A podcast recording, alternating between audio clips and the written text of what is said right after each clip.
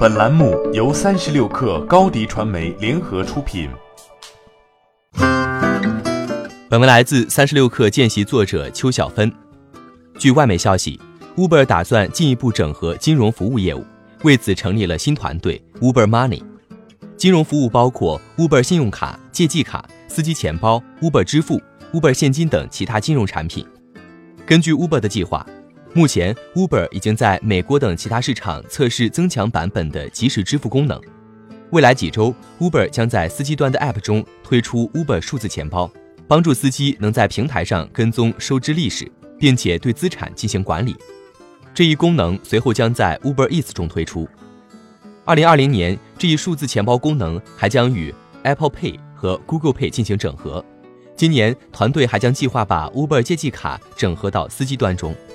Uber 此前已经在金融领域有所尝试，比如 Uber 曾经在巴西、印度等国家为司机提供小额贷款。二零一六年，Uber 还曾经推出一项无利息的现金预付计划，为希望向租赁公司租车的司机提供预付款项。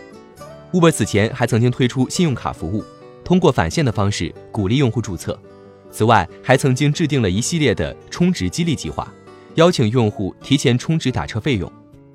目前，Uber 平台上面已经累积了三百万名的司机和外卖员。此次整合金融服务业务，一方面是 Uber 希望沉淀司机、外卖员和所有用户在 Uber 上的资产，为 Uber 制造更多的现金流和收益；另一方面，Uber 同时也希望借助支付这一基础设施，打通 Uber 的网约车、外卖、货运、两轮出行等业务，形成业务闭环，增加这些角色对于平台的忠诚度。不过，这一消息发布之后，也引发了行业人士担忧。一项调查指出，洛杉矶有超过三分之一的司机为购买或租赁车辆，其中有百分之四十四的受访者表示，他们很难支付基本的费用。这意味着，如果 Uber 没有把握好司机的经济状况，做好足够的风险把控，这未来将可能成为 Uber 金融最大的隐患之一。